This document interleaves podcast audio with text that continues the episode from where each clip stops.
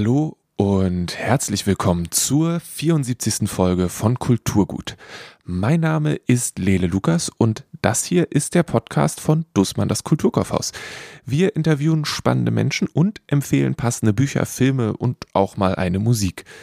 Vor ein paar Wochen hat meine Kollegin Caroline gesagt, wir sollten doch mal eine Folge über Beziehung und Sex machen. Das wäre doch mal was. Und ich so, ja, klar, machen wir. Und danach bekam ich von ihr eine Riesenliste mit Menschen, die ich interviewen könnte, weil sie die richtig dufte fand. Und ein paar E-Mails später habe ich dann mit Paula Lambert gesprochen. Die kennen einige vielleicht als Moderatorin von Paula kommt oder dem Podcast des Scheiterns. Aber sie ist auch Autorin und Produzentin.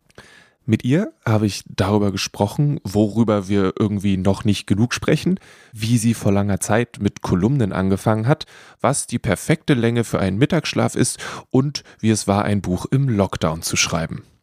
Ebenfalls auf der Liste von Caroline war ein Kontakt zur Firma WowTech. Da musste ich erstmal nachgucken, wer, wer ist das, was machen die und die sind unter anderem für den Womanizer verantwortlich. Das kennen vielleicht die einen oder anderen. Generell, wenn ich jetzt sage, die sind für den Womanizer verantwortlich, ist es eine grobe Vereinfachung meinerseits. Und was da genau dahinter steckt und ob Orgasmen ein schützenswertes Kulturgut sind, das erklärt Johanna Rief, Head of Sexual Empowerment bei WowTech. Um das Ganze abzurunden, gibt es eine Ladung Empfehlungen von Caroline und Henriette die sind jeweils für die Bereiche Beziehung und Sex einmal auf Deutsch und einmal auf Englisch im Kulturkaufhaus zuständig. Und das sollte jetzt klar sein, aber es geht in der Folge um Beziehungen, Sex und Sextoys. Wir sprechen aber über nichts, was irgendwie alterstechnisch relevant oder ungeeignet für jüngere Menschen wäre. Ich wollte es nur nochmal gesagt haben. Wir haben viel vor. Los geht's.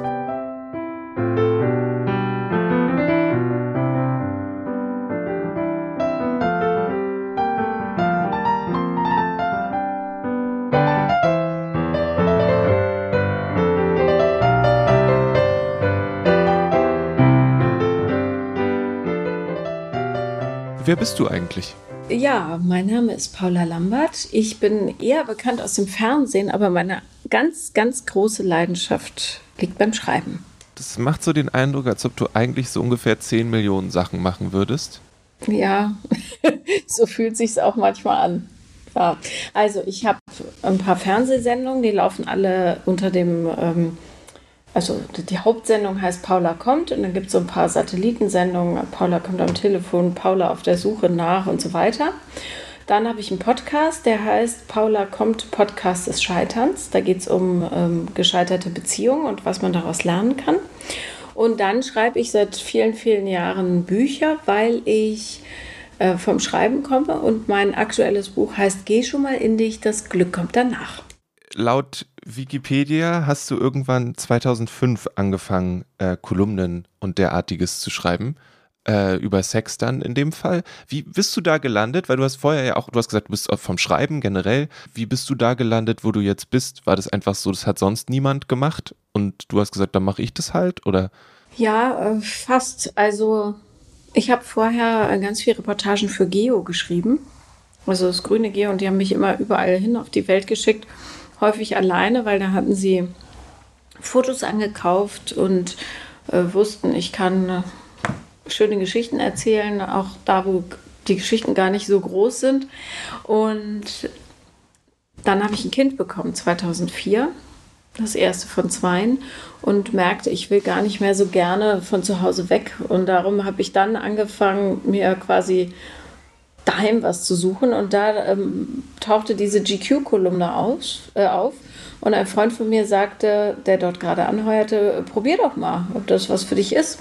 Und dann habe ich das geschrieben und es machte wahnsinnig viel Spaß und äh, gelang wie von selbst. Und das habe ich echt viele Jahre gemacht. Ich glaube fast zehn oder so. Und ähm, ja, so entstand das. Also zumindest diese öffentliche Beschäftigung mit dem Thema Sex. Und zeitgleich ist ja auch der ähm, Markt für Journalisten in sich zusammengebrochen. Und äh, ja, irgendwie festangestellt konnte ich mir auch nicht vorstellen. Das war nicht so meins. Ich war immer lieber freischaffend und ja, so hat sich das wirklich gut gefügt. Also so, dass ich ja irgendwie schreiben konnte und gleichzeitig auch noch die Kinder ernähren. Und das Ganze mit einem Thema, was mich sehr interessiert und wo es total Spaß macht, den Leuten zu helfen. Okay, also ist dieses, dieses Helfen tatsächlich ein wichtiger Teil für dich? Total. Also ich, ähm, ja, ich habe jetzt nicht das totale Helfersyndrom, das nicht. Aber es macht mir schon Spaß, Lösungen zu erarbeiten für Menschen, die selber nicht drauf kommen. Und ja, das klappt gut. Also vor allem im Podcast, äh, wenn die mit Beziehungsthemen kommen, da äh, kann ich halt relativ schnell sagen, da und da liegt das Problem und da und da ist die Lösung. Und das ist, das, da fühle ich mich sinnstiftend.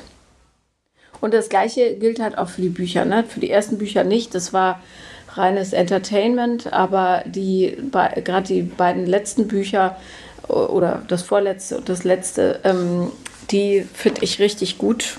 Kann ich auch äh, ohne schlechtes Gewissen weiterempfehlen. Bei dem ersten würde ich sagen, naja, muss man nicht haben. Das dritte auch nicht. Und das zweite, ja, naja. Also auf der einen Seite finde ich, ist es natürlich super, dass du mit den Sachen, die du zuletzt geschrieben hast, dass du die gut findest. Das wäre anders, wäre es irgendwie schade. Würdest du die jetzt anders schreiben? Würdest du sie gar nicht mehr schreiben? Was, was hat sich da verändert für dich? Also das erste Buch war, äh, da war ich noch, also war ich nicht in der Öffentlichkeit, ich war keine sichtbare Person und das ist total einfach, es ist sehr lustig, finde ich auch immer noch, aber es ist einfach total gemein. Ich schreibe über schlechte Liebhaber und ähm, habe da wirklich jeden Witz, der auf der Strecke lag, mit aufgenommen. Auch teilweise für Sachen, für die Männer gar nichts können. Ja, zum Beispiel körperliche Bauweisen oder so. Und das würde ich heute wahrscheinlich nicht mehr schreiben, weil ich mich schämen würde, dass ich sowas Gemeines schreibe. Aber wenn die Stimmung kocht und ich merke, das Publikum verträgt das, dann lese ich immer noch gerne das Kapitel der Winzling vor. Einfach weil ich ja, ich mache auch Live-Veranstaltungen nur für Frauen und ähm, ja, man muss über diese ganze Sexgeschichte ja auch lachen können. Das ist, total spannend, weil mir der, ich habe ein paar Mal jetzt in den, in den Podcast reingehört und das ist ja wieder, zumindest das, was ich gehört habe, eine super ernste Angelegenheit irgendwie auf eine gewisse Art und Weise. Also wie, wie machst du da für dich die, die Balance zwischen, das ist cool und unterhalt, also cool und unterhaltsam in Anführungszeichen, aber so und jetzt reden wir aber hier ganz ernst über ernste Dinge.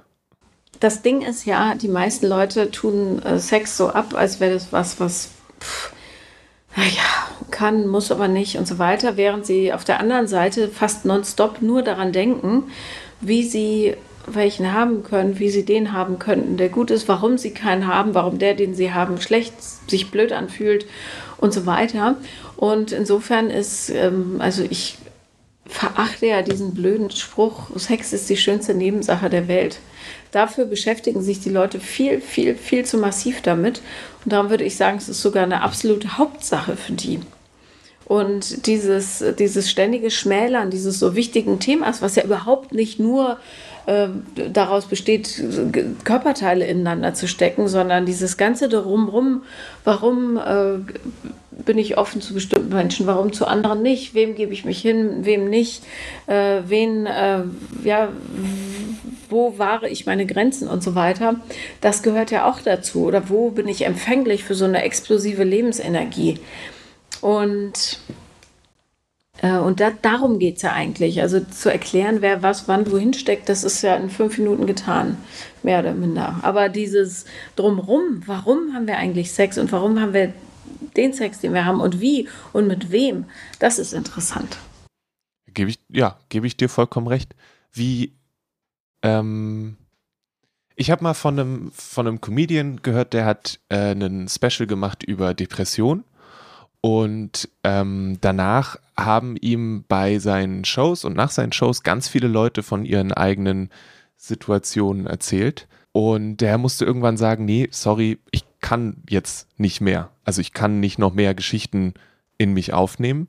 Ähm, und ich stelle mir vor, du nimmst jetzt wahrscheinlich seit 2005, hörst du wahrscheinlich um dich rum Geschichten.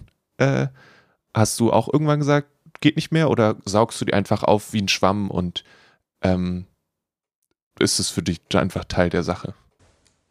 Also zu mir in Podcast kommen ja häufig auch Leute, die ähm, wirklich traumatische Kindheitserfahrungen oder überhaupt Erfahrungen gemacht haben. Und das da brauche ich schon ein bisschen, um das wegzuknusen, aber ich habe ganz gute Abschirmmechanismen. Und eigentlich, also ich trage das jetzt nicht mit mir nach Hause rum. So, das ist mir einmal passiert beim Dreh. Seitdem habe ich so eine Art Pflegekind, weil das ging so nicht. Also ich konnte das nicht so da lassen, wie es war. Aber sonst komme ich eigentlich gut damit klar. Aber ich merke natürlich schon, dass es mich stresst, wenn auf privaten Veranstaltungen die Leute plötzlich anfangen, mir ihr gesamtes Leben vor die Füße zu brechen. Und zwar häufig, ohne zu fragen, ob das jetzt gerade okay ist oder ob ich da kurz ein Ohr für habe oder so, sondern so total ungefiltert äh, wenn ich sie nicht dazu auffordere. Und das ist manchmal ein bisschen schwer, weil auch ich brauche Momente, wo ich mich ähm, irgendwie ja, äh, erneuern, erfrischen kann und so weiter. Und darum bin ich jetzt doch, äh, also ich bin nicht mehr so viel unterwegs, nicht nur weil die Leute äh, dann auf mich einreden, sondern weil einfach grundsätzlich zu viel geredet wird und ich Ruhe brauche ab und zu.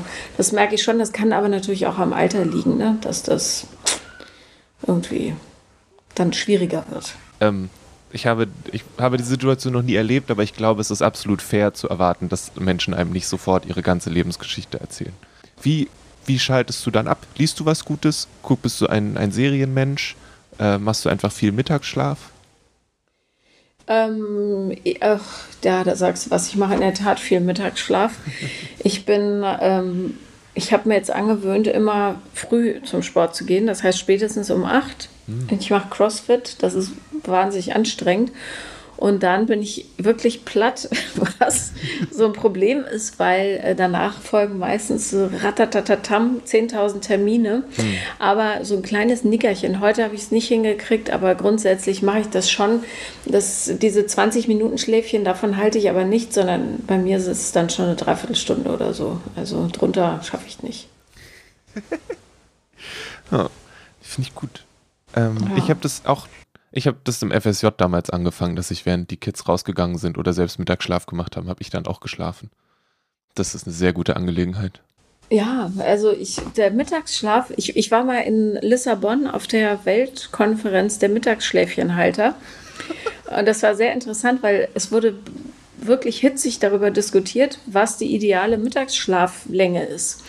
Und man einigte sich dann auf so etwas wie 23,5 Minuten oder so. Und ich habe die ganze Zeit gedacht, das ist so, also mich hinzulegen mit dem ähm, Wissen, dass es nach hinten limitiert ist, also so krass, ja. Da könnte ich wahrscheinlich gar nicht einschlafen vor Aufregung, weil ich immer daran denken müsste, dass es gleich wieder vorbei ist. Und darum brauche ich, äh, also so ein kleines Limit muss ich mir schon setzen, sonst ich bin äh, ziemlich kaputt einfach in den letzten Jahren. Also sonst würde ich zwei Stunden schlafen, aber ähm, so eine Dreiviertelstunde, das ist schon, also meiner Meinung nach eine gute Länge. Ja. Ich setze mir immer das Ziel von 25 Minuten und meistens drücke ich dann noch viermal auf den Snooze-Button. Aber dann bist du, dann wärst du bei dieser Konferenz wahrscheinlich ganz gut aufgehoben gewesen, weil es gab so ein paar Langschläfer, auf deren Seite ich war, und dann gab es so vehemente Kurzschlafvertreter von 16 Minuten und darum gab es dann diese Mittelzahl. Mhm. Aber ähm, 25 Minuten, da bist du ja schon fast an der so haarscharf. ich finde, ich, ich überlege gerade, das ist eigentlich, vielleicht ist es auch was Gutes für so eine Visitenkarte, ist vehementer Kurzschlafvertreter. Ja. Man. Also. ich habe heute einen Podcast aufgenommen mit einem Türsteher aus Berlin. Mhm. Weil ich mag, wie der die Welt sieht, weil der so viel Menschenkontakte hat, mehr als wir alle. Ja. Und der kam nach anderthalb Stunden Schlaf und er hat gesagt, äh, ist schon erschöpft dann über den Tag, aber sein Körper hat sich so darauf eingeschwungen, dass er damit gut 20 Stunden durchkommt. Aber ich frage mich natürlich, verkürzt das seine Lebenszeit nach hinten raus? Wahrscheinlich schon. Ah. Aber naja. Ja, ausprobieren möchte ich es nicht, ehrlich gesagt. Nee, ich auch nicht. Also. du hast 2005 irgendwann angefangen mit der Kolumne. Was hat sich für dich in den Sachen, über die du redest, verändert? Kannst du über mehr Sachen reden inzwischen insgesamt, was alle Themen angeht? Oder ist es zurückgegangen, dass du sagst, ah nee, da war vorsichtig, wie, also dadurch, dass du auch regelmäßig schreibst ja immer noch Kolumnen, ähm, glaube ich. Und äh, ja, also ja. Ähm, was hat sich da verändert in den, in den Sachen, über die du sprichst? Also es hat sich vor allem äh, geändert, wie ich über Sachen spreche. Und ich bin jetzt viel reflektierter als früher. Ähm, nicht nur die Sache betreffend, sondern auch was das Wahren der Grenzen der anderen angeht und das Wahren meiner Grenzen. Und während ich früher gerne ungefragt geholfen habe, also geholfen in Gänsefüßchen, ähm, schaffe ich das heute meistens, es sei denn, es sind Tiere oder kleine Kinder involviert, äh, nicht mehr zu machen so. Und natürlich habe ich viel mehr über das Leben verstanden, wie wir alle hoffentlich im Laufe der Jahre. Mit mehr Wissen kommt mehr Weisheit und mit mehr Weisheit kommt einfach viel mehr Ruhe. Und da bin ich wirklich sehr dankbar drum, weil äh, das ist ja der also bisher habe ich noch keinen anderen schönen Teil am Altern entdeckt, aber dieser Teil ist wirklich sehr schön. Gibt es Sachen, über die deiner Meinung nach immer noch nicht genug gesprochen wird? Und wenn ja, was? Ja, äh, über alles, also über diese, wie wir uns fühlen, wie, welche Ängste wir haben, was wir uns wünschen in Wahrheit und was wir erwarten und warum wir enttäuscht sind und warum wir fröhlich sind. Also dieses echte sich zeigen, so mit runtergelassenen Hosen im Grunde durch die Gegend laufen, das wäre so hilfreich, weil die meisten Leute äh, völlig in ihrer Angst ja, festsitzen. Und wenn ich so eine Live-Veranstaltung mache, dann ähm, merke ich häufig, dass die, die öffnen sich mir, weil das irgendwie leichter ist, weil ich ja nicht so, ich werte dann nicht und bin nicht in deren Alltag involviert und achte nicht darauf, ob die Adventskränze vor der Tür hängen haben oder was weiß ich, so ein Quatsch, ähm, aber dass die sich untereinander nicht erzählen, wie scheiße es sie sich manchmal fühlen und wie überfordert sie sind und, und wie sehr sie manchmal das Gefühl haben, gescheitert zu sein. Ja, das klingt jetzt alles äh, irgendwie negativ, aber in Wahrheit ist es total positiv zu sagen, ich äh, fühle mich wie der letzte Hempel, ja, weil ich nie meine Steuererklärung pünktlich mache. Und wenn man das mal sagt, das ist jetzt ein blödes Beispiel, weil ja, darüber trauen sich die Leute zu reden. Aber wenn man sagt, ich bin in meiner Ehe oder Beziehung, fühle ich mich manchmal so irre alleingelassen oder verloren und irgendwie der Sex ist so Routine und ich habe überhaupt keinen Bock mehr drauf, dann sagen acht von zehn Leuten, äh, endlich sagst du es mal, bei mir ist es genauso. Und würde man das ja, normalisieren, dann würde, wäre diese Erwartungshaltung an uns auch nicht mehr so groß, weil alle denken, boah, bei denen ist es bestimmt super, mega toll. Darum muss es bei mir jetzt auch so sein. Aber bei denen ist es vielleicht nach außen so toll, aber in Wahrheit fühlen die sich genauso kacke wie wir alle. Und das finde ich so schön, weil dann dieser Druck weggeht. Und der Druck ist ja wirklich das, was die Leute auch depressiv macht, weil sie denken, sie haben, ähm, sie haben einfach nichts im Griff. Das stimmt nicht. Die haben genauso viel im Griff wie alle anderen bloß äh, fühlen vielleicht mehr. Der Normalzustand in Anführungszeichen ist das, was gut läuft. Und wenn da mal was nicht gut läuft, dann ist es gleich so, oh mein Gott, ist total schrecklich.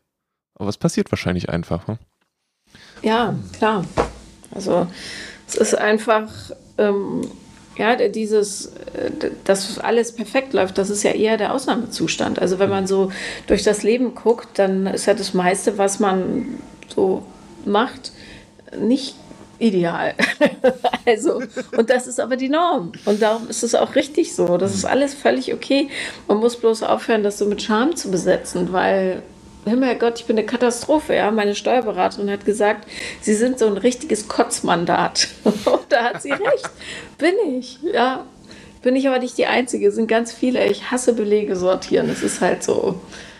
Ja. Naja. das letzte Buch, was du geschrieben hast, hast heißt äh, Geh schon mal in dich, das Glück kommt danach. Und ähm, ich habe eine kleine Leseprobe gefunden und das war das ein, ein Pandemiebuch komplett oder nur äh, in Teilen? Also die Idee dazu oder, oder der Wunsch, das zu machen, der kam ja schon 2019. Und dann ja, die Zeit vergeht halt so schnell, habe ich rumgedödelt und dann kam ähm, der erste Lockdown und ich dachte, ach, ich habe ja noch Zeit und es ist gerade so schön, das Wetter war schön, ich war so froh, ähm, dass alles ganz still war und ähm, dann ja, schritt der Lockdown fort und dann war das plötzlich wahnsinnig anstrengend, weil Homeschooling dazu kam. Und wenn ich eins nicht bin, dann gut Mathe erklären und so weiter oder Teenager dazu motivieren, diesen Mist jetzt einfach zu machen. Und das war wirklich, oh, und nebenher, also ich hatte zwei schulpflichtige Kinder hier, die beide keinen Bock hatten auf irgendwas, mhm. sondern lieber lange schlafen wollten. Und ähm, musste nebenher dieses Buch schreiben und das war, ich habe es mir wirklich aus dem Leib geschnitten. Und ähm, ich bin so froh, dass man es nicht merkt, was das für eine brutale Quälerei war. Das heißt, du hattest nicht diesen, es wurde ja am Anfang immer so besungen, jetzt haben wir alle Zeit, kreativ zu sein und dann können wir hier richtig uns ausbreiten und so viele Dinge tun und so. Und bei dir war tatsächlich eher Realität.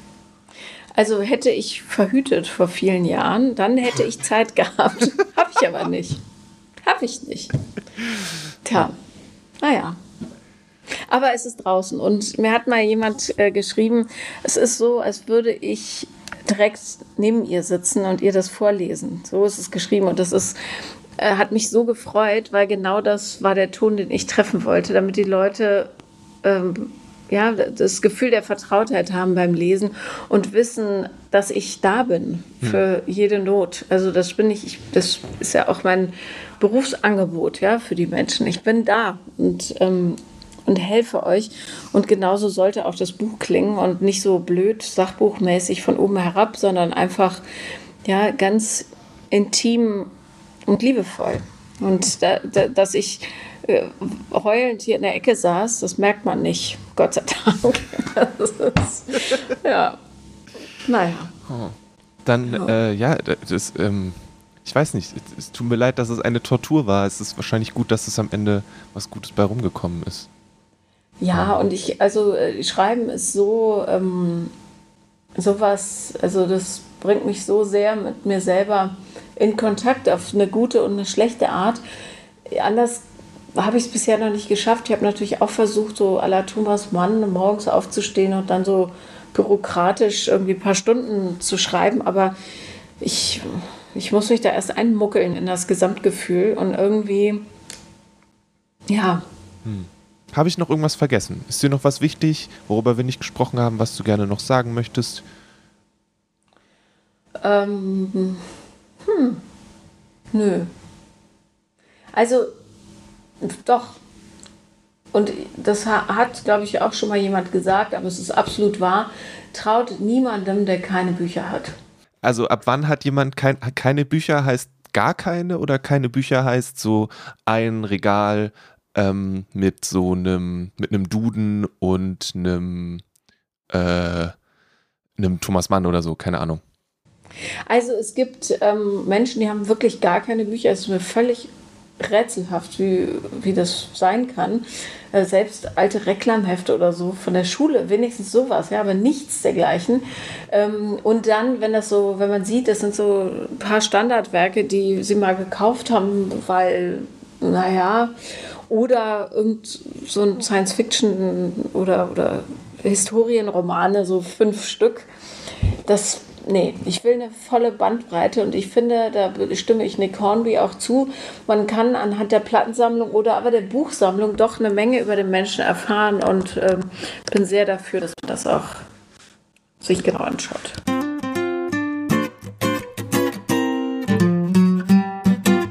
Das neue Buch von Paula Lambert heißt Geh schon mal in dich, das Glück kommt dann nach. Und hey, das gibt's auch im Kulturkaufhaus. Zum Abschluss habe ich Paula natürlich um eine Empfehlung gebeten. Ich lese momentan ganz, ganz viele Sachbücher, aber ich bin nicht sehr glücklich darüber, weil ich liebe Romane und ich habe jetzt aktuell keinen, also ich habe keinen aktuellen Roman, den ich total empfehlen kann, weil ich einfach länger nichts Aktuelles gelesen habe. Was für Sachbücher liest du dann gerade? Ja, alles zum Thema Psychologie, hm. Persönlichkeitsentwicklung und so weiter. Ja. ja. Ähm, ich habe jetzt von Gabor Mate, aber ich lese sie meistens auf Englisch. Äh, Kein Problem. Ja, wenn, wenn sie auf Englisch verfasst wurden, irgendwie habe ich das Gefühl, ich bin ähm, dem Autor dann näher, weiß auch nicht, oder der Autorin.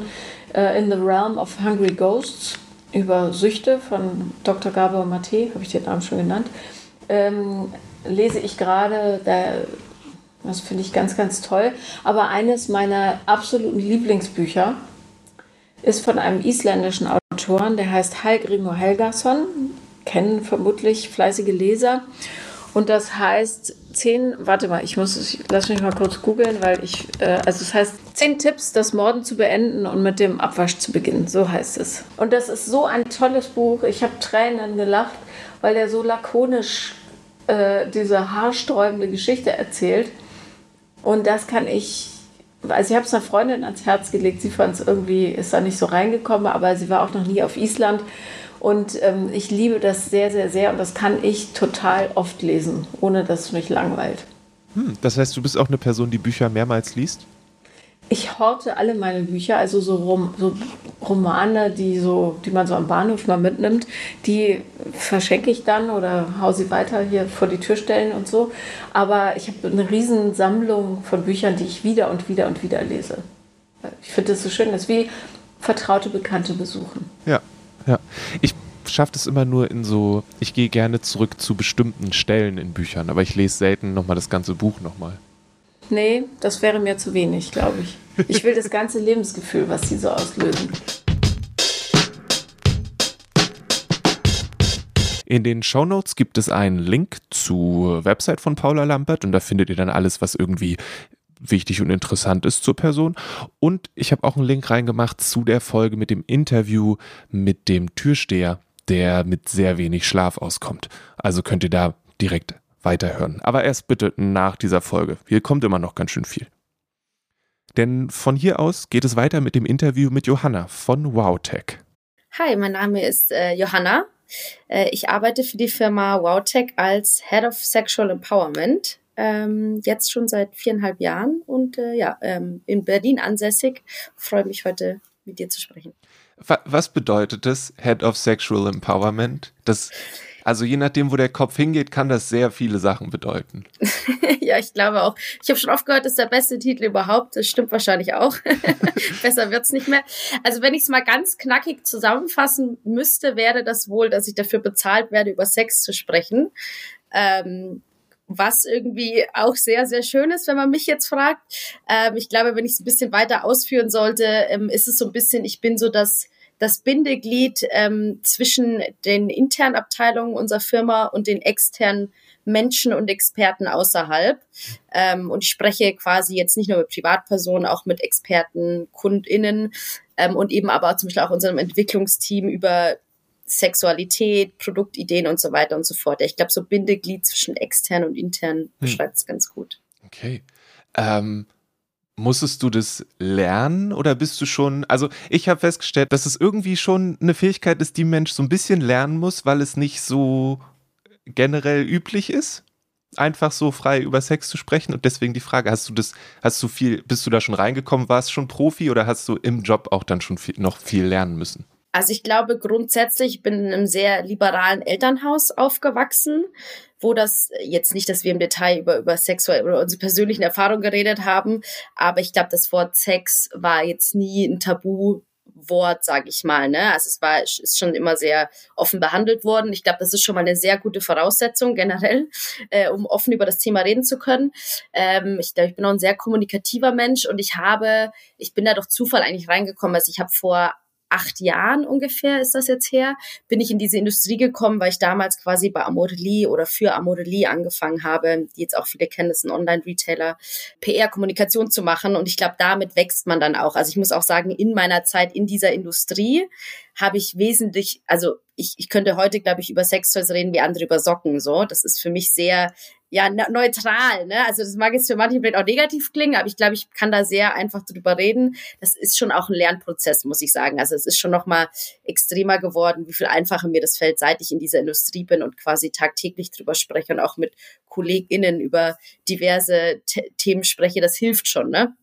Ja, das kann man auch so ein bisschen trainieren, sag ich mal. Äh, musst du dann auch einen Gang runterschalten, wenn du mit Leuten sprichst, die nicht mit der Industrie zusammen? Also also ja, ich passe durchaus meine, meine Kommunikation, meinen Kommunikationsstil an. Ne? Man merkt schon, ob das Gegenüber ähm, irgendwie mit dem Thema irgendwie gut umgehen kann und nicht. Und ich finde auch, es macht keinen Sinn, jemanden zu überfahren. Ne? Ich versuche immer, die Menschen eher abzuholen, weil ich glaube, selbst wenn ich in vielen Dingen anders eingestellt bin oder vielleicht offener bin, hilft es nichts, wenn man irgendwie andere damit abschreckt, sondern ich will eher die Leute abholen. Deswegen klar, ich gucke schon, wie ich Sachen formuliere, wie, wie deutlich ich manche Sachen sage, je nachdem, wie das Gegenüber so reagiert. Das kann man echt relativ schnell abschätzen, wie offen die andere Person ist, um jetzt über das Thema äh, Sexualität und was da so außenrum ist, das, wie offen die Person ist. Und dementsprechend versuche ich dann auch äh, offener oder weniger offen äh, meine, meine Wortwahl zum Beispiel zu gestalten. Ja.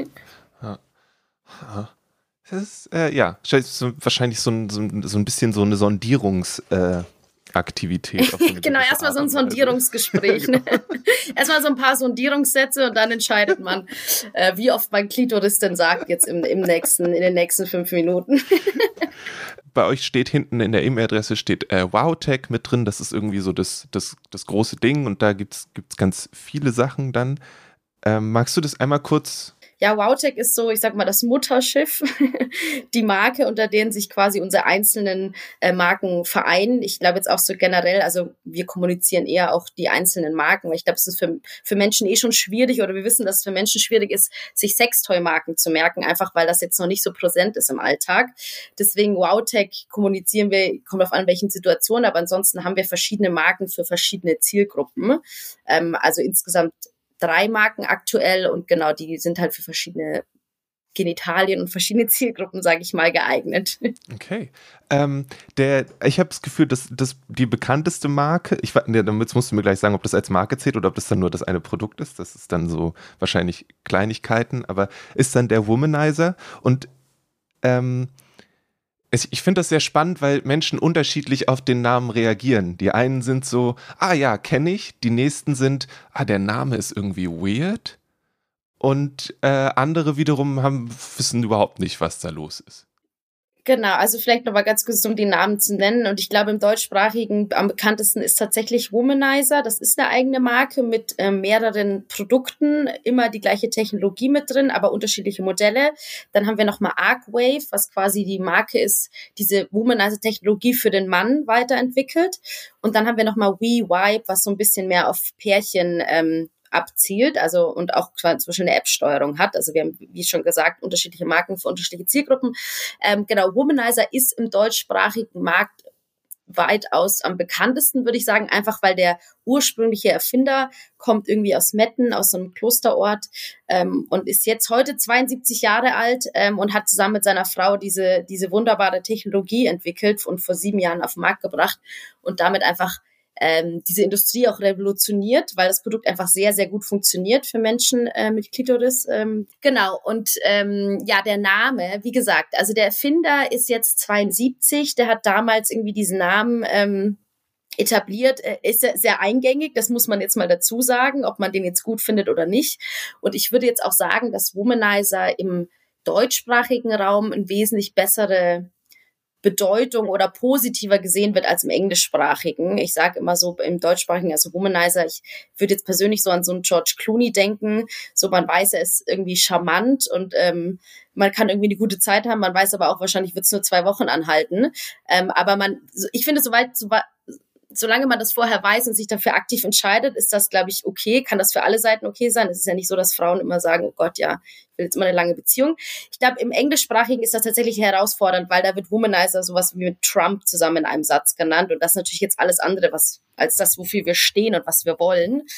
Ähm, aber ja, ich meine, so, ein so ein Rebranding ist äh, sehr, ist eine schwierige Entscheidung und wie gesagt, er ist zumindest eingängig. Darauf können wir uns einigen und ich erzähle immer diese positive äh, George Clooney Story, wenn man so möchte, um Leuten zu erklären, wo das so ein bisschen herkommt, ja. die Idee dahinter. Ich habe heute ein, ein, Bild gesehen von dem vermeintlich von der von der Erstausgabe, die noch so ein äh, Leopardenmuster hatte und so ein äh, Fake-Diamant. Swarovski, so ein Swarovski, genau. es ist Swarovski-Anschalter, genau, der Knopf war so Swarovski. Also es war so ein bisschen klar. Es ist so ein bisschen, ist natürlich eine andere Generation, ne? Mhm. Also wenn du irgendwie damals Anfang 60 bist, glaube ich, hast du irgendwie nochmal eine andere, ja, Vorstellung vielleicht, was irgendwie erotisch ist. Ich meine, das ist eh sehr individuell, ne? Aber was irgendwie gut ankommt. Also ich glaube, wenn man sich die Modelle heute anguckt, die sind sehr stylisch. Ich sehe oftmals eher aus wie so eine Gesichtsreinigungsbürste, die mhm. ja heute sehr, sehr beliebt sind. Also und wir haben wirklich gucken sehr auf Ergonomie eher als jetzt ähm, irgendwie genau, es sind da jetzt irgendwelche Muster drauf und wir halten es eher schlicht, um natürlich so auch irgendwie mehr Menschen damit abzuholen. So, ne? Ja. Also ja, klar, auch vom Design her hat sich das sehr stark verändert. Und ich glaube, auch wenn man sich die Marke anguckt, also die Homepage, unser Instagram, sieht man schon, dass wir alles andere sind, als vielleicht, was manche Leute als Womanizer bezeichnet würden. Wir versuchen sehr inklusiv zu sein, irgendwie weg von Beauty-Standards und so ein bisschen eben für Female und Sexual Empowerment zu kämpfen was vielleicht zum Widerspruch steht zum Namen, aber vielleicht macht es das auch schon wieder interessant. Oder wir versuchen diesen, diesen Namen mit neuem Leben zu füllen oder mit einer, einer anderen Bedeutung zu geben. Und es ist immer ein äh, Gesprächsanlass. Stimmt, also wie gesagt, er ist sehr, man kann sich das einfach gut merken, den Namen und die Marke. Das ist halt schon auch ein Vorteil. Ne? Ja. Deswegen ist immer so, wir haben lange überlegt, wollen wir einen neuen Namen drauf packen und dann haben wir uns überlegt, vielleicht zeigen wir einfach, dass es auch gute Womanizer gibt. ja. Cool. Ähm, jetzt hast du schon gesagt, dass der, dass das äh, irgendwo in einem ähm, in einem kleinen Ort in Deutschland entworfen wurde. Wie ist es dann jetzt heutzutage? Ich habe ein Interview mit dir gelesen, wo du gesagt hast, das sind äh, Laboratorien in Berlin und das klingt so nach weißem Kittel und irgendwie dem, dem ganzen Labordings. Ähm, und klar, natürlich, da steckt ja dann auch drin, wie viel Energie geht in eine Batterie und wie lange hält die Batterie und so weiter und so fort. Ähm, aber wie, wie muss ich mir den Entstehungsprozess von jetzt auch so was, was Neuem ähm, vorstellen? Es ist tatsächlich so. Es haben jetzt bei uns keiner, niemand hat einen weißen Kittel an, aber Schürzen teilweise. Also wenn Silikon gegossen wird, dann sind da schon mal Schürzen involviert. Aber ja, jetzt nicht dieser klassische weiße Kittel, aber tatsächlich haben wir mehrere Labore ähm, in Berlin. Und jetzt gerade bei einem neuen Produkt, also wie gesagt, Womanizer ähm, da haben wir jetzt verschiedene Modelle, die werden immer versucht noch zu verbessern, weiterzuentwickeln mit Feedback von vielen Testern, die wir haben. Ähm, aber an sich jetzt gab bei einem neuen Produkt, ist wirklich so, da fangen wir von null an. Also es gibt irgendwie eine Produktidee ähm, und dann haben wir zum Beispiel relativ viele 3D-Drucker in Berlin. Da wird dann erstmal ein Prototyp gedruckt, dann gibt es so eine erste Version, die sieht auch oftmals, ich sage immer, sehr abenteuerlich aus. Dann schauen da teilweise Kabel raus und so weiter und so fort. Und wir haben so ein internes Tester-Team, ähm, die dann quasi wirklich diese Prototypen erstmal testen. Ähm, und da geht's halt immer weiter. Also es gibt so verschiedene Stufen, so drei Stufen und je nachdem, wenn ein Produkt eine Teststufe übersteht, wird's halt ein bisschen professionalisierter bevor es dann ganz am Schluss, also wir produzieren in China, ähm, bevor es dann quasi in die Produktion dann geht für die für den für den Massenmarkt, sag ich mal. Aber das ist wirklich sehr aufwendig und es ist schon auch mit vielen anderen elektronischen Produkten zu vergleichen, die vielleicht, sage ich jetzt mal, so ein Siemens herstellt, auch wenn sich das Leute immer nicht vorstellen können.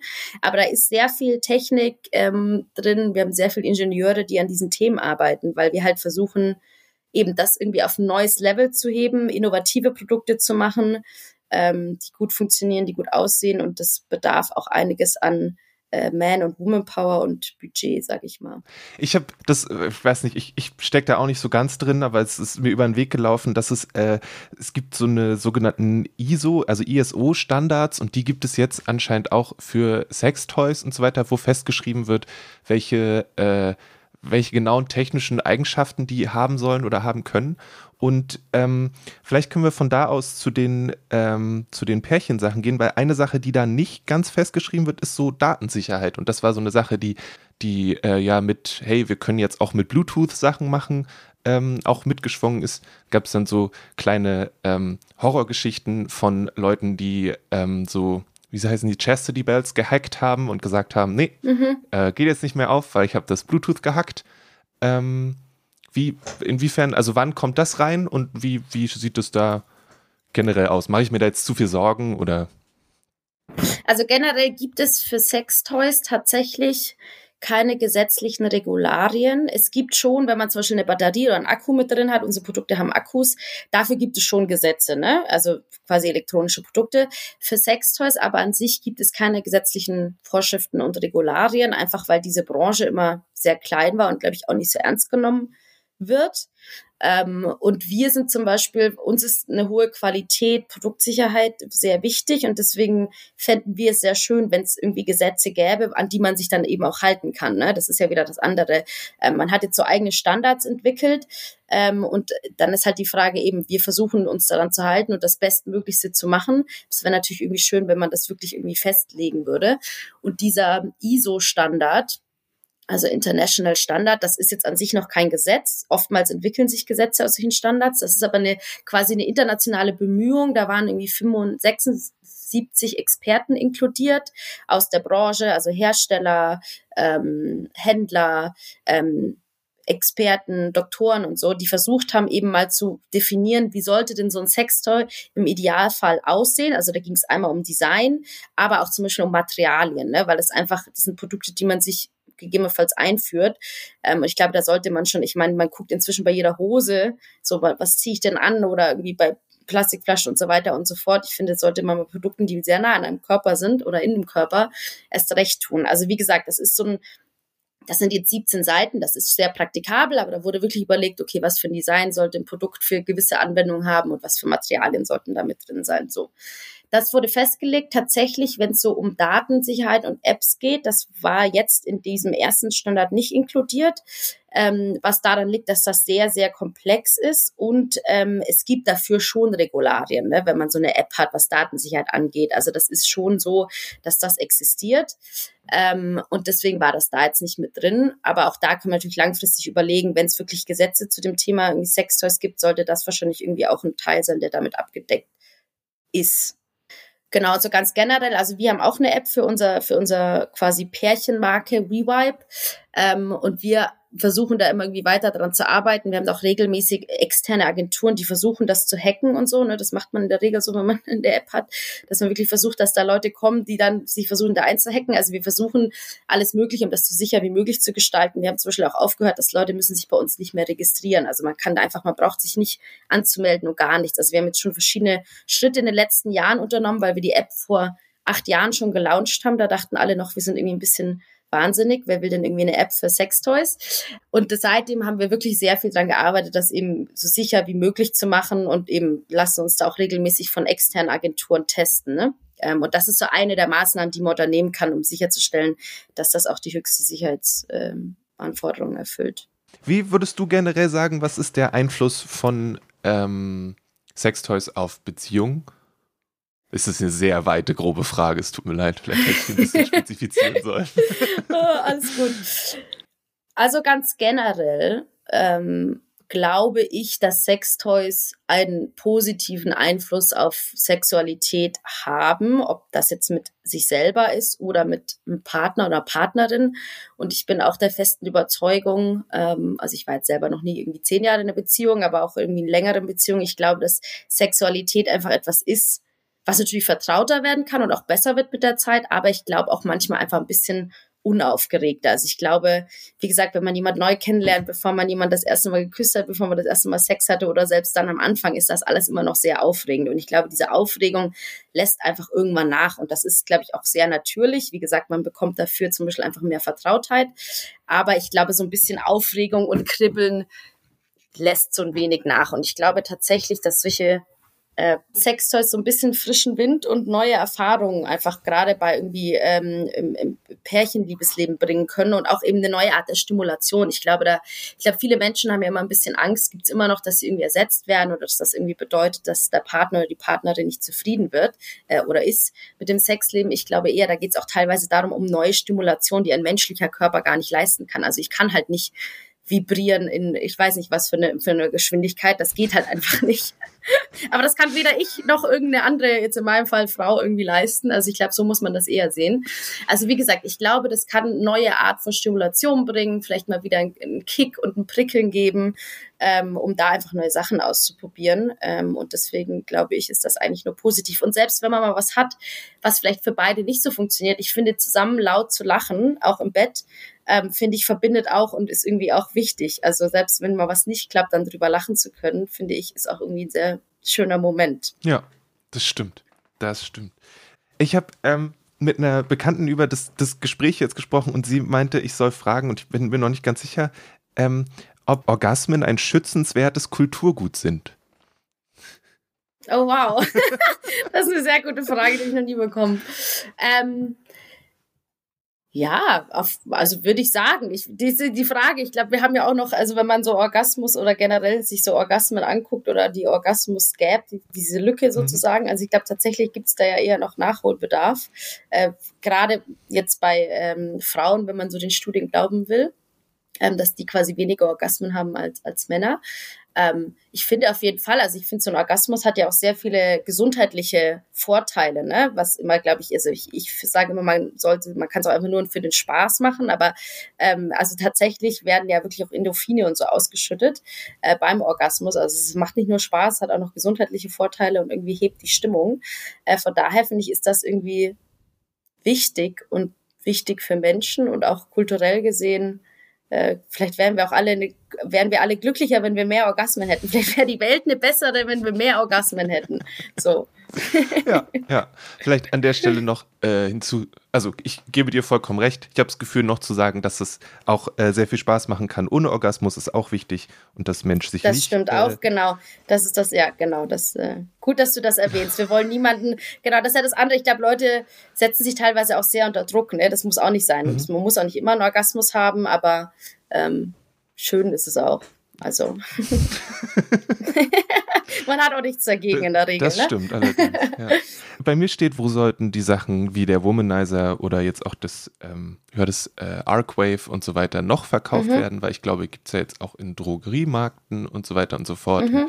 Es gibt diese ähm, also keine Ahnung, gibt es ja dann verschiedene Orte. Und ich weiß aber auch, dass es ja, es gibt ja sicherlich auch Orte auf der Welt, wo die Menschen deutlich mehr Probleme kriegen als hier, wenn sie äh, versuchen, ähm, ja, es gibt noch Länder, wo es verboten ist, ne, Sextoys zu verkaufen oder zu besitzen. Ich glaube, so 20 oder so hm. sind es an der Zahl. Ich glaube zum Beispiel auch Thailand. Gibt es so Orte, wo ihr sagt, das wäre wirklich noch cool, wenn wir da noch reinkommen würden? Wo was bis jetzt gerade noch nicht geht? Also wie gesagt, ich glaube tatsächlich gibt es einfach viele Länder, wo, wo dieses Thema, dieses Thema Sexualität noch sehr ähm, sehr tabuisiert ist oder, und, oder gar nicht behandelt wird, tatsächlich so. Ich glaube auch viel so im arabischen Raum und so. Ähm, aber auch quasi in Asien gibt es schon auch noch äh, einige Länder. Also wir fänden das einfach, ich glaube, übergeordnet fänden wir schön, wenn es mehr Gesellschaften gibt, in dem eben das Thema Sexualität und auch gerade weibliche Sexualität behandelt wird und ernst genommen wird. Und ich glaube, da geht es gar nicht vorrangig darum, dass dann die Produkte von uns verkauft werden. Ich meine, das wäre dann so die, die, in den nächsten zehn Schritten wahrscheinlich. Aber wir fänden es einfach schön, wenn dieses Thema übergeordnet global irgendwie ne, ehrlich behandelt werden würde. Ich glaube, das wäre uns jetzt mal wichtiger. Ansonsten, wie gesagt, wir finden einfach die Tatsache eben sowas wie, wir sind irgendwie, wir werden im DM verkauft und so, also so in Drogeriemärkten. Also wenn wir da irgendwie noch ein bisschen mehr in diesen Mainstream sozusagen reinkommen könnten. Ich glaube, das ist so unser Ziel, ähm, weil ich glaube, um, umso mehr normalisiert sich das für die Leute, ne? wenn sie das irgendwie öfter sehen und das irgendwie auch ähm, offen behandelt werden würde. Also wie gesagt, ich glaube, es da geht es eher so um Länder und Regionen, wo wir das Thema, also wie gesagt, da fängt man wirklich bei Null an, würde ich sagen. Da geht es erstmal darum, überhaupt das Thema Sexualität salonfähig zu machen, wenn man so möchte. Ähm, und dann irgendwann unsere Produkte. Aber ja, ich glaube, wir sind sehr viel, dass wir gucken, wir kommen so in die breite Masse und in so Läden, wo man es vielleicht nicht gleich erwartet, ne? Und dann vielleicht irgendwie positiv überrascht ist. Konsumierst du Medien aufgrund deines Berufs anders? Also sind es dann direkt so Sachen, die, denen du vielleicht entweder aus dem Weg gehst, weil du davon im Alltag genug hast, oder wo du sagst, hier, das ist ja kompletter Quatsch, was hier gerade passiert? Ja, also ich muss sagen, ähm, ich bin ganz klar Feministin. Ich glaube aber auch, dass ich das ganz lange nicht von mir gesagt habe. Ich glaube, weil das auch wieder sowas ist, was einem früh, das war immer so negativ konnotiert. Ne? Und jetzt sage ich so, ich bin so eine Feministin. Und ich glaube, natürlich hängt das mit meinem Beruf auch irgendwie zusammen, aber ich glaube auch mit meiner persönlichen Einstellung und mit dem, also ich bin jetzt irgendwie 33, ne? ich habe auch so das Gefühl, seit ich 30 bin, irgendwie sind mir so viele Sachen, hatte ich so viele Geistesblitze, wenn man so möchte, oder so viele Momente, wo ich denke so, warum habe ich das denn früher nie gesehen? Oh Gott, was, was ist denn ne, also was ist dir als Frau irgendwie, was hast du als normal empfunden? Ich weiß nicht, ob das auch was mit dem Alter zu tun hat. Ich glaube, mein Beruf, klar, zahlt da auch irgendwie drauf ein. Und ich glaube, ich beschäftige mich halt sehr viel mit, mit Medien. Das ist irgendwie mein Job. Ich lese sehr viele Artikel von Lifestyle über, über Wirtschaftspresse. Und ich glaube, wenn man da wirklich sehr viel, sehr drin ist und auch viel Zeit investiert, ähm, glaube ich, da wird irgendwie der Horizont nochmal viel weiter und hat vielleicht auch viele Momente, wo man sagt so, Hilfe, wir sind halt leider auch noch gar nicht so weit, wie wir gerne wären. Und auch ich jetzt äh, kann mich in meiner Karriere nicht beschweren. Ne? Aber ich weiß auch, dass es vielen anderen irgendwie anders geht. Und ich, ja, ich glaube, das ist so ein Zusammenspiel aus dem, dem Thema, das ich behandle und was, was man da irgendwie einfach noch so mit ähm, mitbekommt und, und der Tatsache, dass ich da viel in viele Medien lese und da irgendwie viel, viel neuen Input bekomme, ne? Ja. Und auch viel Reise beruflich. Ähm, das ist irgendwie schon, das erweitert den Horizont schon enorm.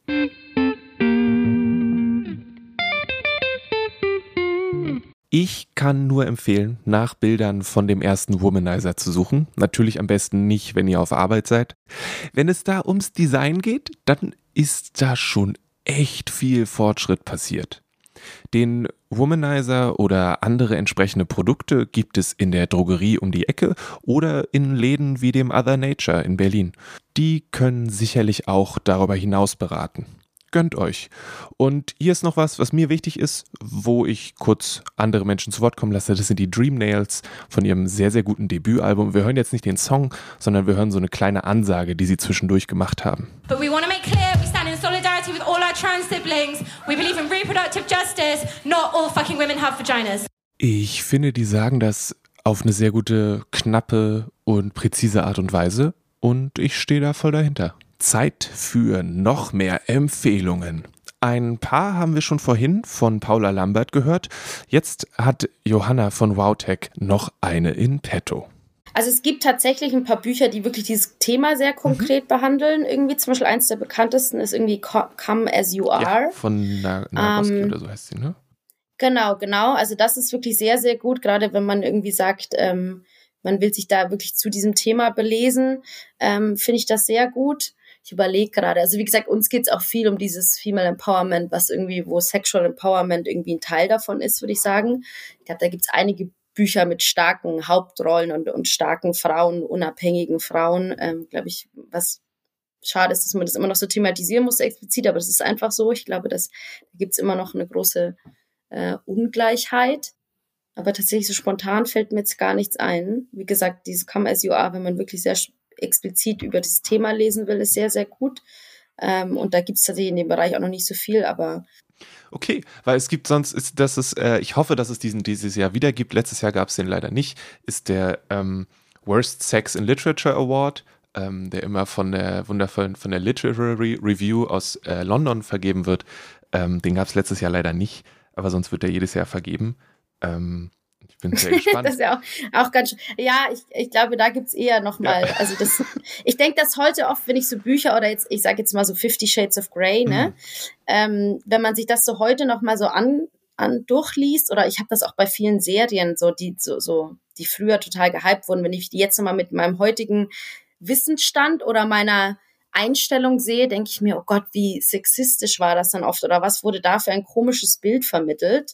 Ich meine, selbst wenn man alle sich diese ganzen Disney-Filme, wo immer die arme Prinzessin von irgendeinem Prinz gerettet werden muss, ne? Also das, was man ja als Kind schon was natürlich schöne Filme sind. Ne? Äh, ich gucke die immer noch gerne an, aber jetzt zurückblickend, was einem da schon so für ein Bild vermittelt wird. Und ich sage gar nicht, dass es in dem Moment, also Fifty Shades of Grey, glaube ich, hat sehr viel getan für die Tatsache, dass Menschen das offener behandeln, einfach weil Medien das sehr offen thematisiert hat. Also ich will das gar nicht schlecht reden.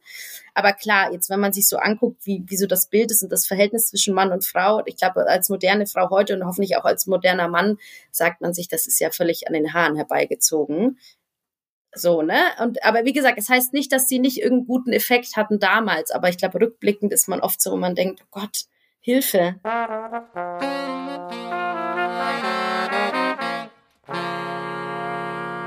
Außerdem habe ich natürlich die zwei Menschen befragt, die im Kulturkaufhaus für die deutschen und englischen Bücher über Beziehungen, Sex und allem, was da noch so dazugehört, zuständig sind.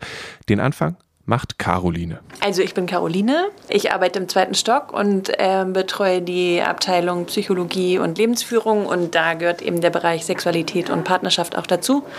Genau. Ich habe äh, Nele Seert mitgebracht und eigentlich muss ich schon wieder ein großes Lob auf dich aussprechen, weil ich bin ein wahnsinniger Hörbuchfan und ähm, versuche alle Inhalte, die ich äh, mir äh, über Audio zu Gemüte führen kann, versuche ich auch über Audio zu kriegen, außer die äh, Sprecher sind nicht auszuhalten, was durchaus auch vorkommen kann. Und tatsächlich bin ich auf den, das Medium Podcast erst gekommen, seit du Kulturgut machst. Chaka. Ähm, eine Person, eine Person. Und äh, bin, höre mich begeistert durch die verschiedenen Inhalte, die es da gibt, die eben auch immer kurz zusammengefasst mal äh, Zeugs vermitteln, was interessant ist oder Hinweise geben oder einen aufmerksam machen. Genau. Und ähm, welchen Podcast ich jetzt äh, neben Kulturgut natürlich Dankeschön, Dankeschön. sehr regelmäßig höre, ist der Podcast von Zeit Online. Mm, ist das normal, heißen die? Die haben auch ein ganz tolles Buch gemacht mit den Inhalten zum Podcast nochmal im Print ich finde es total großartig und ich finde auch die Folgen total großartig und sie haben Ann-Marlene Henning gehabt, die ich ganz toll finde, die einen tollen ähm, Sexratgeber geschrieben hat, der schon alt ist, aber ich ihn immer noch am allerbesten finde von allen. Make Love. Genau, und sie hatten in der letzten Folge, die ich gehört habe, Nele Seert, die einen Beziehungsratgeber geschrieben hat, äh, der heißt Liebe passiert, Beziehung ist Arbeit. Äh, und ich glaube, das wissen wir alle. und äh, ich habe das Buch noch nicht gelesen. Ich werde das aber unbedingt jetzt tun, weil ich fand sie ganz großartig in diesem Interview. Und sie hat so viele tolle Sachen gesagt und sie hat auch immer so super begeistert gesprochen und ähm, war so total into it. Also sie war einfach sehr, sehr präsent in dieser Folge und ich bin gespannt, was sie noch zu sagen hat zusätzlich. Genau, deswegen Liebe passiert, Beziehung ist Arbeit. Wie wählst du Beziehungsratgeber für deine Regale aus? Ähm, tatsächlich ist das gar nicht so einfach, weil es gibt nicht so wahnsinnig viele.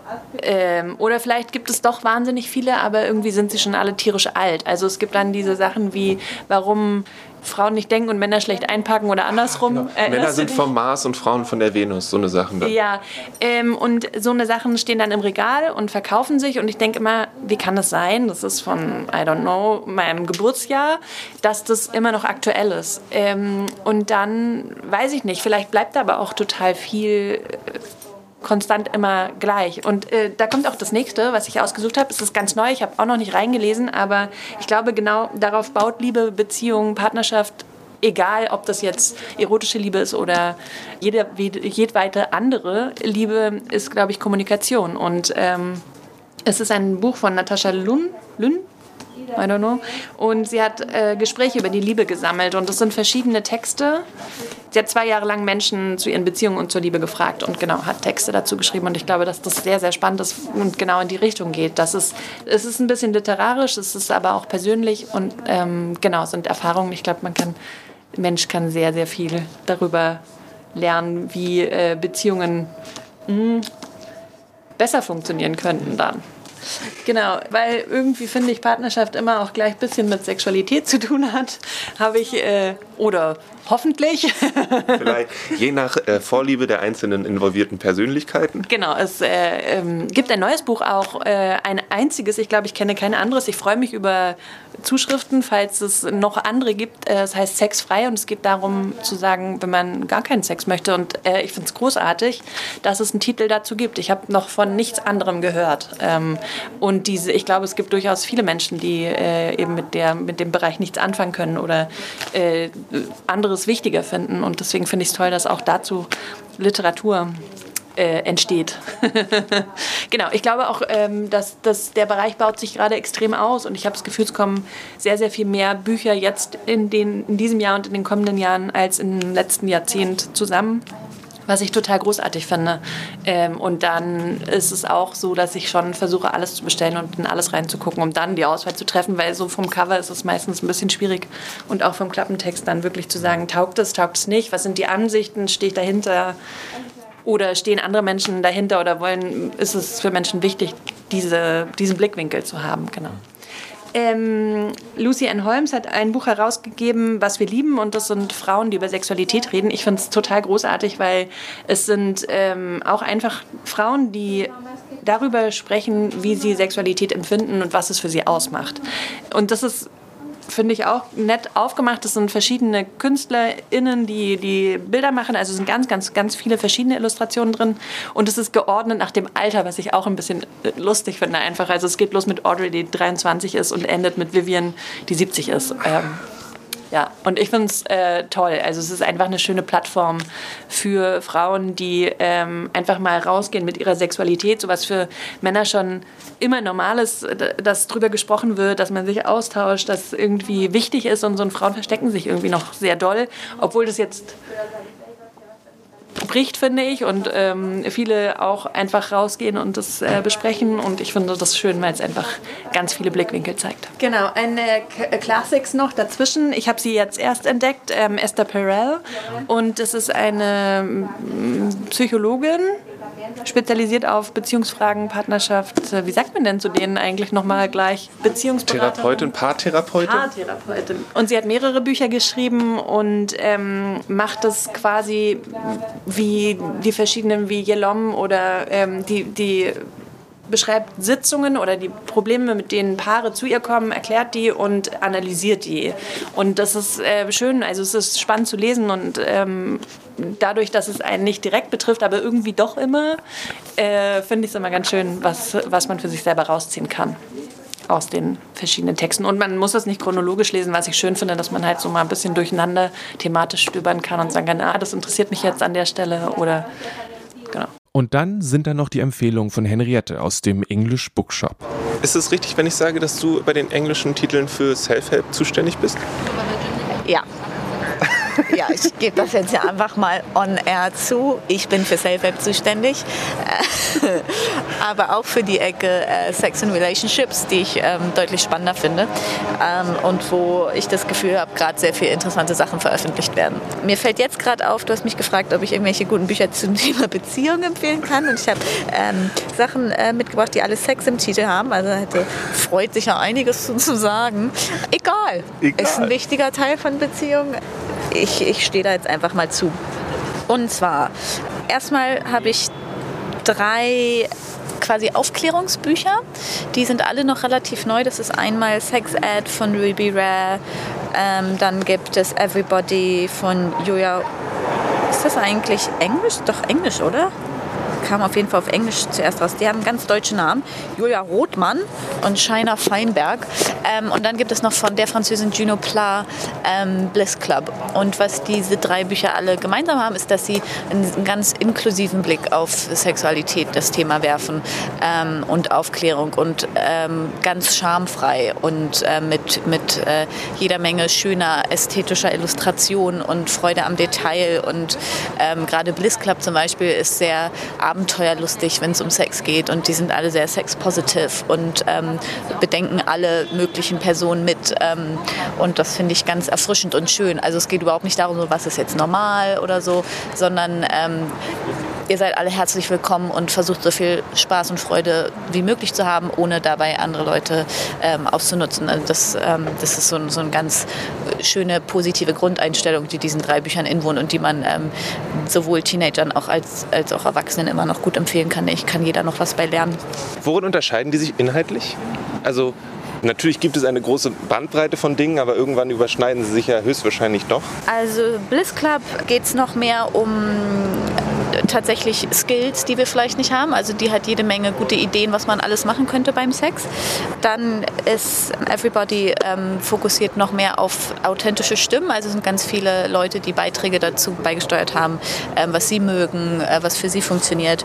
Und dann Sex Ad ist, glaube ich, noch am ehesten ein klassisches Aufklärungsbuch, was erstmal genau erklärt, so was ist Masturbation, wie funktioniert es überhaupt, alles und so weiter. Also sie gehen die Themen alle so ein bisschen anders an, aber so insgesamt ähm, kommen sie in eine ähnliche Richtung.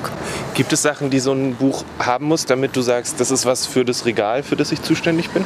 Also es darf nicht irgendwie super altmodisch und so sein. Das ähm, nichts, das irgendwie Leute schämen will oder so. Das finde ich immer scheiße. Ähm, dann, was gut ankommt, sind ähm, gut designte Bücher tatsächlich. Das machen die neuen Sexbücher auch richtig gut. Die sehen cool aus, poppig. Das sind so richtige Hingucker.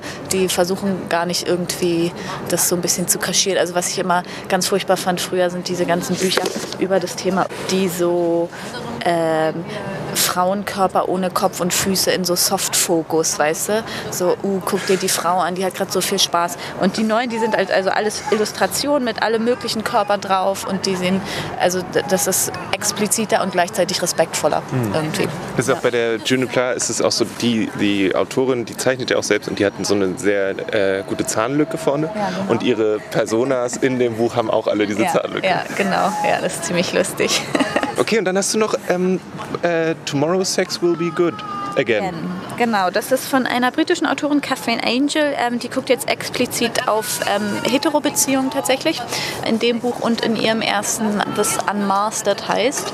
Ähm, und insbesondere guckt sie auf Machtverhältnisse in Hetero-Beziehungen und also quasi wie man feministischen Sex haben kann, aber sie ähm, geht das Ganze viel assoziativer an und sagt also, wir, wir sind eigentlich alle in diesen äh, Mechanismen gefangen und es äh, bringt auch nichts zu tun, als könnten wir die abstellen, indem wir irgendwie vorher ein klärendes Gespräch haben oder so. Das ist einfach so tief in uns drin.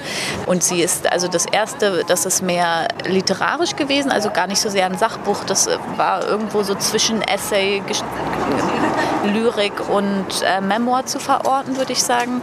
Ähm, und hat sich mit diesen ganzen Fragen beschäftigt. Also was kann man als Frau zulassen? Äh, wo sind die Grenzen? Wie weit also hat vielleicht auch sexuelles ähm, Vergnügen mit Grenzüberschreitung zu tun und so? Das sind ja alles so super schwierige, knifflige Fragen.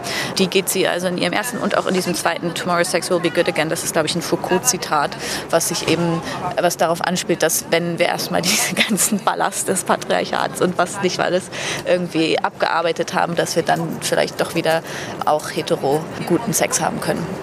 Aber die ist, genau, ich mag die sehr, weil die ähm, unheimlich offen argumentiert und auch so ganz neugierig ist und ähm, nicht verurteilt und ähm, aber auch den Sachen ehrlich ins Auge guckt quasi. Hui, da kommt ganz schön was zusammen.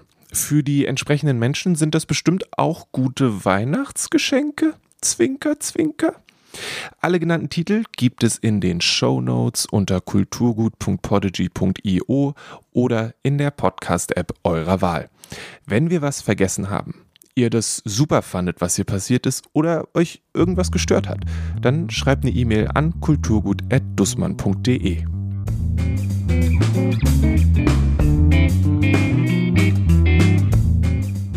Danke an dieser Stelle an Paula Lambert und Johanna Rief für die Interviews. Danke auch an der Stelle für das Probierpaket von WowTech. Die Sachen funktionieren ziemlich gut. Danke ebenfalls an Caroline, die den Stein ins Rollen gebracht hat und viele Empfehlungen mitgegeben hat und natürlich auch an Henriette für ihre Empfehlung. Henriette und ich lagen beide daneben, was unseren Tipp für den Booker Prize angeht. Das ist ein bisschen schade. Gewonnen hat übrigens Damon Galgut mit The Promise. Und wir hatten uns Patricia Lockwood gewünscht. Aber hey, man kann nicht alles haben. An der Stelle und gerade wo es um den Booker Prize geht, ein Hinweis, die Pandemie ist immer noch da und das heißt auch, dass es insgesamt Lieferschwierigkeiten gibt und Schwierigkeiten, wenn es um Nachdrucke geht. Das heißt, wenn in den nächsten Tagen unter Umständen der Booker Prize Gewinner, zumindest auf Englisch, alle ist, dann kann es sehr lange dauern, bis er wieder da ist. Und dann ist das nicht unsere Schuld als Buchladen, weil wir haben fleißig bestellt. Und generell eine Schuldzuweisung ist da echt schwierig. Aber dann liegt es daran, dass Nachdrucken einfach wirklich, wirklich hart ist gerade. Und das dauert einfach alles ein bisschen. Deshalb kann ich euch insgesamt nur ans Herz legen, eure Geschenke für dieses Jahr früh und lokal zu kaufen. Wenn ihr dann im Kulturkaufhaus oder im Museumsshop am Potsdamer Platz landet, großartig. Wenn ihr stattdessen bei der Buchhandlung um die Ecke einkehrt, dann bin ich der Letzte, der euch dafür Vorwürfe macht.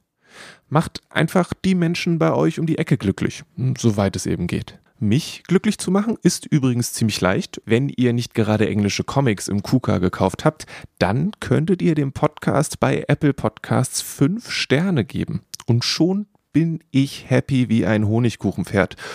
Oder ihr schickt Feedback und Wünsche an kulturgut.dussmann.de. Jede E-Mail wird von mir gefeiert. Das war's von mir. Mein Name ist Lele Lukas. Lasst euch nicht ärgern, seid nett zu anderen. Lacht mal, wenn es nicht klappt, zumindest wenn euch danach ist. Und bis zum nächsten Mal.